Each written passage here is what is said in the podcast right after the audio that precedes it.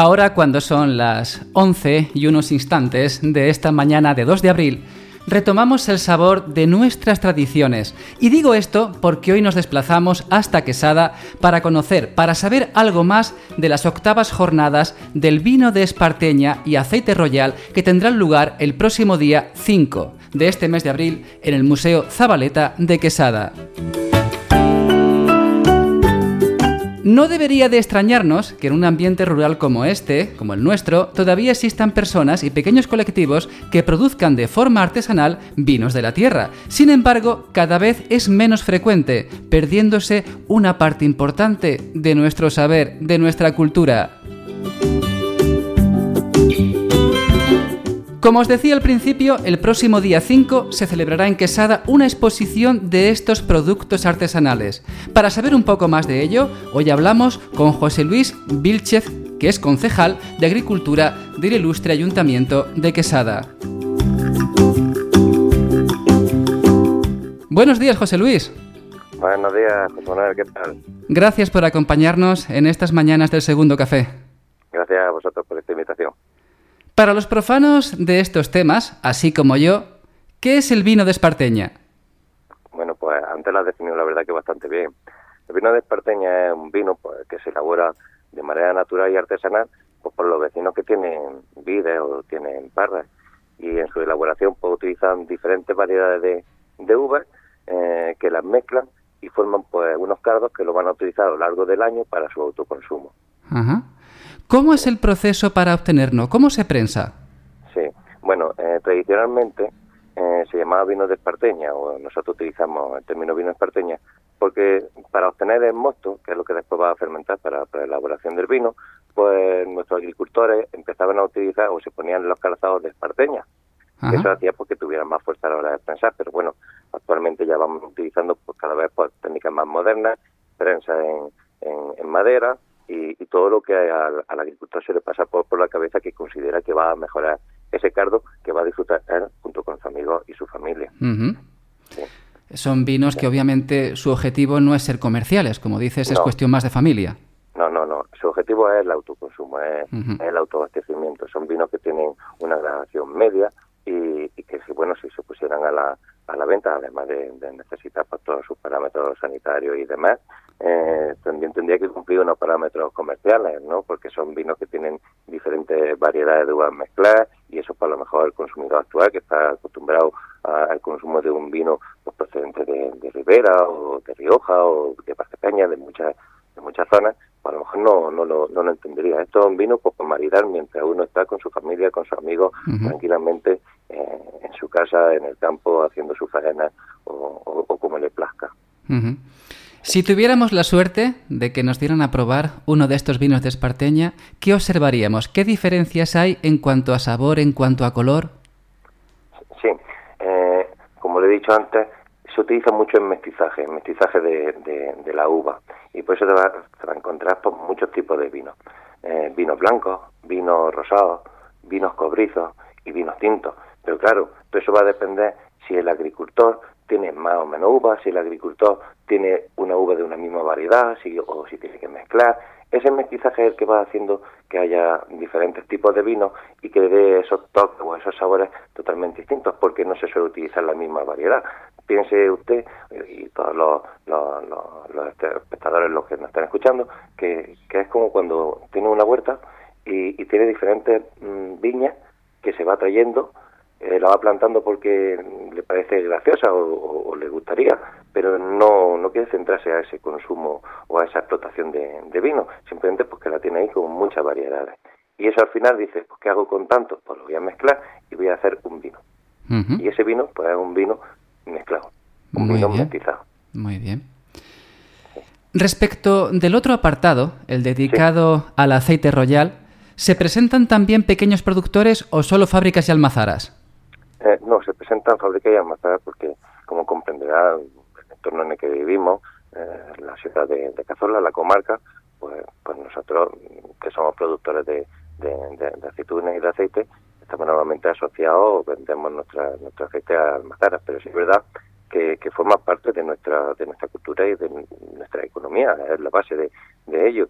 Y tenemos que, seguir dando visión a ese aceite de oliva virgen especialmente en la variedad que, que es autóctona de, nuestra comarca, que es el aceite de royal, y por eso invitamos siempre a, expertos, a técnicos, eh, ya no solo para que nos digan las cualidades y la elaboración de ese aceite royal, sino para que al mismo tiempo a todos aquellos productores de vino, que también son productores de, de, aceite, pues se les oriente eh, y se les forme eh, en cuanto a, a, cultivo de, olivar, en cuanto a nuevas técnicas, en cuanto a sulfatado, etcétera. Es decir, las jornadas, las jornadas son más abiertas.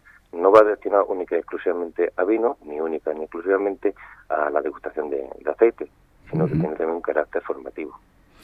Uno de los datos que más nos llama la atención es que las jornadas ya van por su octava edición. Ello implica una consolidación importante.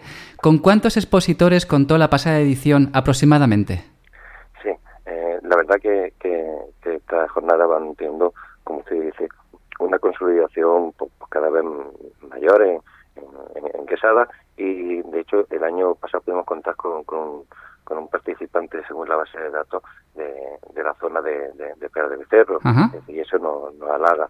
Eh, incluso se hizo un taller de elaboración y, y subió otras dos familias de, de, allí porque queremos que estas jornadas sean ya no solo expositivas, sino también formativas. Pues es verdad que se va consolidando, es verdad que cada vez también llegamos a un grupo de jóvenes que están interesados en la elaboración de los artesanales y hemos hecho así una especie de sondeo desde la Concejalía de Agricultura y nos damos cuenta que, que se está produciendo en, la localidad en torno a unos 25.000 litros y eso se traduce en que el año pasado llegaron unos 42 participantes que fueron los que los que expusieron. Pero pero estas jornadas mm, son eso, son jornadas de, de formación y de degustación, siempre en un ambiente que esté distendido. ¿Cómo se desarrollan estas jornadas? ¿Hay alguna valoración o jurado? ¿Hay alguna cata o degustación?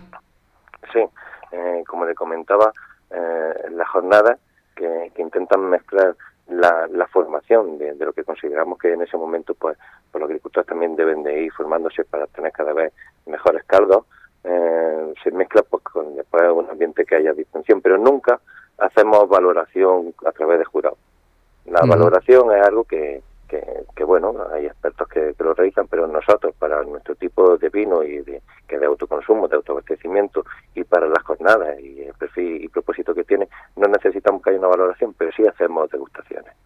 Eh, cuando terminamos de, hacer todos nuestros coloquios, nuestros talleres, las charlas, procedemos después a una degustación en donde los agricultores exponen su vino, se abre su vino y el ayuntamiento pues le ofrece también el maridaje adecuado a, a ese, a ese, cargo. Son unas jornadas que son totalmente abiertas a toda la gente del pueblo y de la comarca, es decir, que cualquier oyente está, está invitado a, que suba y deguste ese maridaje y esos cargos que, se ofrecen. Una buena opción para un viernes por la tarde, si no mal recuerdo. La, la verdad que sí.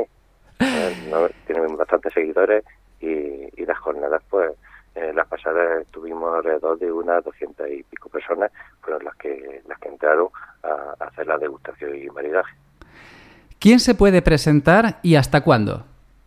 Bueno, pues se puede presentar cualquier persona, cualquier tipo de, productor eh, que esté dispuesto a, exponer su vino y que después se proceda no a, la valoración, sino a la cata por parte de todos los que estemos allí, de quien quiera. Eh, lo único que que hacer es llevar un par de, botellas de, su vino y, se puede presentar en el Museo Rafael Zabaleta hasta el día 4 en, horario de, apertura, en donde allí pues el personal le dará una ficha, se, se le recogerá los datos y también una pequeña ficha técnica del vino que va que va que vamos a degustar o, que se va a exponer. Es abierto a todo. Bueno, José Luis, creo que ya lo has dicho casi todo pero unos instantes para añadir unas líneas, algo que te gustaría que especialmente escucharan nuestros oyentes para invitarles a acercarse. Bueno, pues yo pienso que, que todavía está casi todo dicho, pero, pero sí es verdad que animaría a, todos los productores, incluso a aquellos que todavía no son productores, pero que les puede gustar este tipo de, actividad, que, suban, que, que, participen, que, que vayan, que esto es como una pequeña familia que al final se hace todo en, un ambiente muy divertido, con una animación, con, buen maridaje y lo que se lo que se pretende es que cada vez haya más, más adeptos a esta cultura que como bien has dicho no queremos que se pierdan esas tradiciones, esas tradiciones que nos dan sentido, que nos hacen también tener pues, pues nuestros propios orígenes y que en su conjunto nos hacen hacer comarcas. Invitaría a, todos los oyentes de, de de Tomé, a que puedan venir y, y puedan participar y degustar en estas jornadas. Muy bien, muy bien. Pues todo un, toda una llamada de atención para ese evento tan interesante, tan cultural y tan ligado a nuestra tierra y a la gastronomía de nuestros caldos y de nuestros aceites. Así que ya sabéis, el próximo viernes, día 5, a eso de las 6 de la tarde, en los bajos del Museo Zabaleta Miguel Hernández, tenéis una cita con las tradiciones y esas octavas jornadas sobre el vino de Esparteña y el aceite royal en Quesada. Gracias, José Luis, por tu atención. Gracias a vosotros.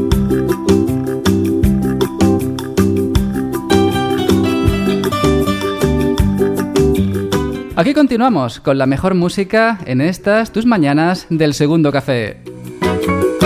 Todo un placer compartirlas contigo.